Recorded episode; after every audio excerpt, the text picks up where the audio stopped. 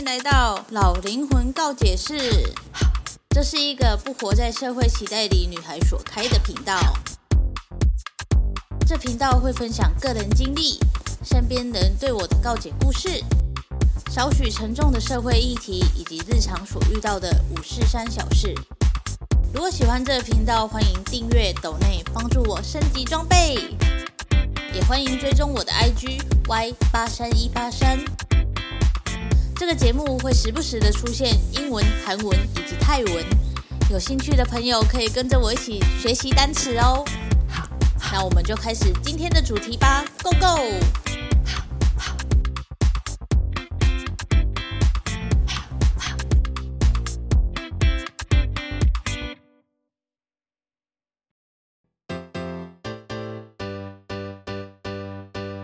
嗨，欢迎回到老灵魂告解室。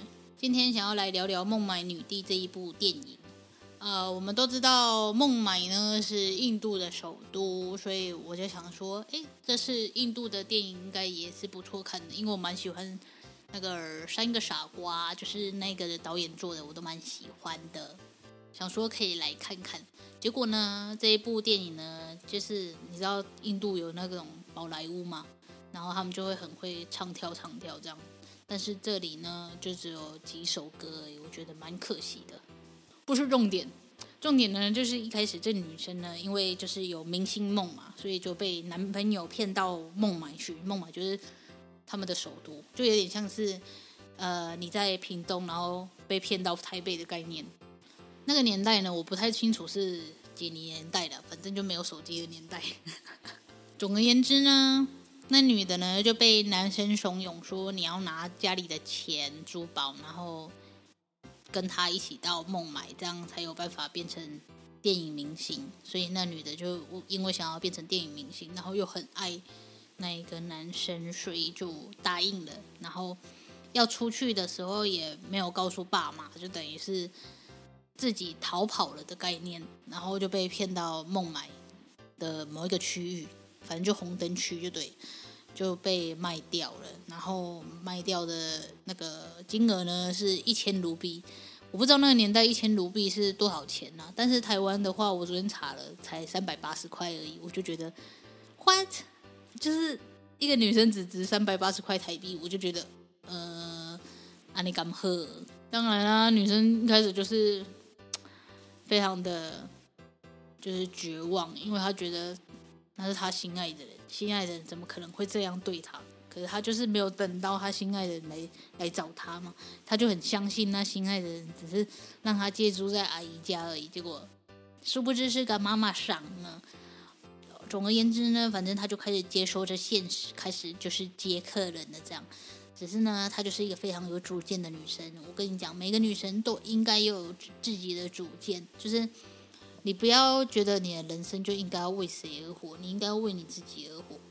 那像这个钢骨呢，他就是知道他已经成为妓女这件事情，但他没有因此堕落，因为很多人就是会让自己变得很一蹶不振，就觉得说我每天都要被每不同的男生吵，就觉得人生没有希望，然后妈妈上。就是也没有给好给满他应该要有的薪水，这样很多女生就会这样，就觉得她人生就这样完了。所以呢，这个钢骨呢，他就非常的有自我主见，他就是为自己说好，说他以后就是要买下这间妓院，然后把他的妈妈桑变成他底下的人，雄心励志。后来呢，就因为他太有主见了，然后可是又很会接客人。就等于是客人都很爱他，然后他就被就是妈妈桑也拿他没辙这样。后来他们就是想说，钢骨呢，他就找其他的妓女说，我们今天一起去看电影。结果妈妈桑就不爽啊，就说你们不接客，为什么要出去就是看电影娱乐这样？妈妈桑就说，这样他的损失是谁要算？可是那个妈妈桑呢，她真的是什么事都没有干，你知道吗？就是她就是每天吃好、住好，然后躺在那边数钱就好，押韵呢。反正就很令人讨厌，就是。但是呢，钢骨就是非常的有那个 guts，他就说他今天就是要休假，然后就把所有的妓女都带出去看电影。其实说实在的，妓女也是人呐、啊，所以当他们在电影院外面遇到一个男生挑衅的时候，钢骨就就是大爆发，就开始打那个男的。然后我后来发现他一直在那里举那个有点像类似哑铃的东西，然后他都用右手在举嘛。我后来想说，他为什么要一直举这一只手？我后来才发现，因为他打人打人都是用右手，然后他的右手就可以变得很有力道，然后就可以让大家害怕他。我就觉得。我们应该要学起来，所以呢，因为钢骨的状态呢，他就是非常有雄心豹志嘛，然后就让自己成为这个妓院的妈妈桑。当然，他就是非常励志的要去争取这个红灯区所有妓女的人权，因为他们就是没办法看医生，然后没办法开银行户头，没办法上学什么之类的，就是。该有的人权，他们都没有享受到，是因为他们在红灯区里面工作。可是说实在的，呃，我之前看过一个影片，他们就说，就是因为你们男生有需求，才会有卖淫这个行业的产生。可是为什么你们不把他们当人看这件事？我就觉得颇有道理的。的确，因为你看卖淫这个行业，就是从古到今，真的是。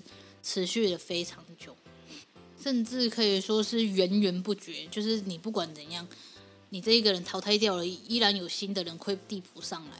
然后男生永远都是有新的货色可以选。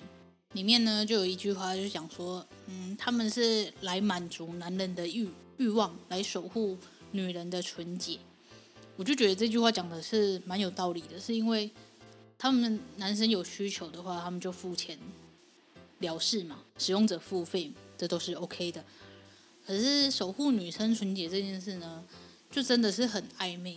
因为在印度呢，就算这个产业非常的发达，可是他们的强奸率、性侵率还是最高的。然后这部电影在海外，就是印度以外的国家都非常的嗯受欢迎。我自己觉得啦，因为我看到蛮多人在讨论的。可是，在印度呢，它就是非常的。听说还有观众会去抵制，就觉得这在提倡女权。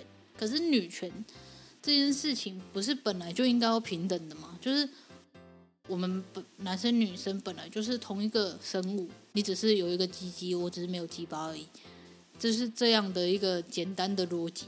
可是，在印度呢，他们女生的地位真的是非常非常的低，低到就是我真的是不该怎么不知道该怎么讲，然后。因为就是这么低，所以他们性侵率也才这么高嘛。就觉得反正你们女人就是比我低阶一等啊，我想要操谁我就操谁这种事情，我觉得 这个社会到底是，excuse me，怎么会有这种想法呢？所以说呢，我就觉得说这一部电影在印度没有办法火起来也是很正常的，因为它太它牵扯到太多了。先先说是性工作者，然后再来又是女权，因为。嗯，《孟买女帝》里面讲很多女生的权利，虽然是包围在红灯区里面，但是他就是提倡了女权嘛，所以在印度那里不被热禁，我也是觉得很正常的。And so 他就是呃，因为被暴力对待嘛，就是有一天妈妈想给他接客，然后就被一个很很有暴力倾向的男生就是虐待了。就欢迎听上一集哦，上一集有讲到，然后呢，他就去找了那个黑道大哥，因为那个暴力的男生呢，他就是有在那个黑道大哥的下面工作，然后那个黑道大哥，我不知道他们两个到底有没有就是上床了，但是他们后来就成为哥哥弟弟嘛，还有哥哥妹妹啊，然后就是让这个女生的权力又更大，也不是更大，就是因为大家都知道他跟那个黑道大哥是麻吉。是兄妹关系，所以就没有人敢去动这个这一位女帝。这样，我觉得她很厉害的是，她从来就没有讲，从来就没有要求别人说你要保护我，或者是呃，请给我钱这种。她就只是要求她应该要有的权利而已。就像她去跟黑道大哥讲说。呃，他不要医药费，他不要什么，他只是要得到他该有的尊重，因为做这种做这种性工作者，他们其实也是在工作嘛，只是我们的工作是我每天去公司上班，然后做一些影像剪辑，这是我的工作，而他们的工作就是每天接这一些不同的男生来伤他们，这就是他们的工作。And then 呢，他被那个男生伤害到，就是身体上有疤什么的，很可怕的，就可能会影响到他的价格嘛。所以他就是跟那个黑道大哥讲说，希望是可以尊重我的工作，而不是去破坏我应该要有的尊重。这样不太懂黑道大哥的心理想法是什么，因为没有演到那边去。但我想，这个黑道大哥可能是在想说。这女的怎怎么这么的嗯坚强吗？或者是怎样？就是她不会去求求我要干帮助你什么，而是要我给一个尊重。我就觉得，如果是我的话，我就觉得很很厉害，也不是很厉害，应该要怎么讲？就是跟其他女生不一样这样。所以呢，那个黑道大哥就帮他解决掉了那个暴力的男生。重点是这个黑道大哥真的长得非常黄秋生，你知道吗？你们可以去看一下，就是我就觉得好像是比较黑的黄秋生在演戏。我觉得虽然他这部电影他围绕在妓院里面，但是我觉得他讲的其实就是要跟大家说，我们女生没有比男生低一等，尤其是印度的女生，就是你不需要过得这么卑微。而且他们男生也是女生的阴道生出来的生物，为什么男生凭什么觉得自己高人一等？我就觉得很 excuse me，就是如果没有女生的话，你这个男生怎么会出现在这个世上呢？是不是呢？所以我觉得每个人都应该要尊重每个人，而且我们也应该要尊重每个行业。虽然说我们不能理解说好 OK，呃，去嫖妓的人在想什么，去约炮的人在想什么，或者是呃卖淫的人在想什么。呃，包包换包包的人在想什么？我们不知道，我们没有办法去理解他们的心理作用。可是按这种就是孟买女帝的剧情来看，就是每个被卖掉的少女都是被骗到那个地方去被，就是被迫当妓女的。当然跟现在不一样了，现在就是你想做你就可以去做嘛，对不对？你只要有有动就可以拿到钱。不管是男生女生都一样哦，前面动后面动都一样哦，对不对？所以我在讲说，是因为每个人，这都是每个人的选择，我们应该要尊重每个人的选择，而不是说你是你怎样，你做这种事情就是下三滥或者是怎样，你可以去不要靠近就好了，但是你不能就是觉得他们脏或者是什么，因为他们也是在上班嘛，对不对？更何况他们赚的钱可能还比我们这种社畜赚的还多。我觉得我好像扯太远了。Anyway 呢，反正孟买女帝呢，就有一些比较经典的剧，有一句就是说什么“花朵天生就是香的，不管是在哪一个地方都是香的，所以要尽情的散发你们的香气。”我就觉得这句话讲得很好。就是在印度呢，他们那边就是女权非常的低嘛，就是女性地位太低了，所以女生很很少去说出他们真正想做的是什么，又或者是。一生出来就被决定好说，你就是会被嫁出去的，所以你不用去上学，或者是不用接收什么好的待遇或者怎样的，反正你最后就是会嫁出去，我们养你干嘛的这种概念。古早台湾也是这样啊，就会说啊，伊那人诶，查某伊那人读册读这管是要创啊，啊，反正呢不是要互嫁出去啊，抛出去的水安尼。所以在那些古人，或者是现在印度人的眼里，或者是现在比较封旧社会的呃眼睛里呢，就觉得说，反正女生最后就是要嫁出去，然后给人家传宗接代的，所以不需要有太大的就是富养，就是 就是不需要给她读书啊，不需要给她钱啊，干嘛的？她要会做家务啊，对不对？我就会觉得，Excuse me，为什么一定要是女生做家务呢？这个家难道不是我跟你一起的吗？为什么就是女生应该要做这种事情呢？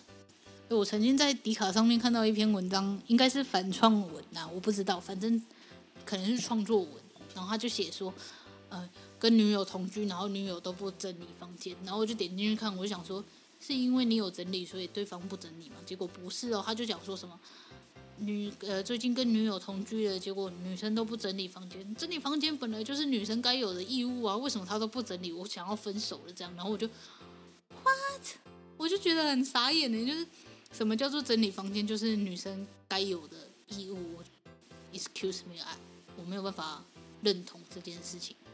假设说你们有讲好说好，今天一三五你整理，然后二四六我整理，OK，我觉得 OK。但是你开头就说女生就是应该要勤俭持家，要整理房间，要就是守在家里做事，然后我就觉得，为什么我们女生不可以去做我们自己的事情？你凭什么讲这种话？你你赚的钱很多吗？你一天给我十万吗？你如果一天给我十万，我就可以在家整理房间啊。但是你没有啊，你又没有那个屁股，你为什么要叫我做这种事情？自己的屎要自己擦，对不对？我妈偶尔也会叫我去整理我哥的房间，我就会跟她讲说，我为什么要整理我哥的房间？他的房间他自己整理啊，他自己要睡在猪猪圈里面是他自己的事情啊。诶诶，说不定猪圈还比他干净。我哥如果要我帮他整理房间的话，他就必须给我钱，这就是我的想法。所以梦为女帝她的背后在到底在强调什么呢？就是女生不应该要把自己放得太低，别人把你放低那是别人的事情，但是你不能把你自己的尊严也跟着被放在地上，那你就永远就抬不起头来了。所以我们应该要尊重自己，然后不要觉得比自己低人一等，就算是做这种行业的，也不要觉得自己低人家一等，这样。啊，那有听有清楚不？我也不知道我到底在讲什么。看，反正就是，虽然嗯，我是觉得他们结尾结的有点突然啊，但是就是还是欢迎大家去看一下。对，这就是今天这一集的老灵魂告解室。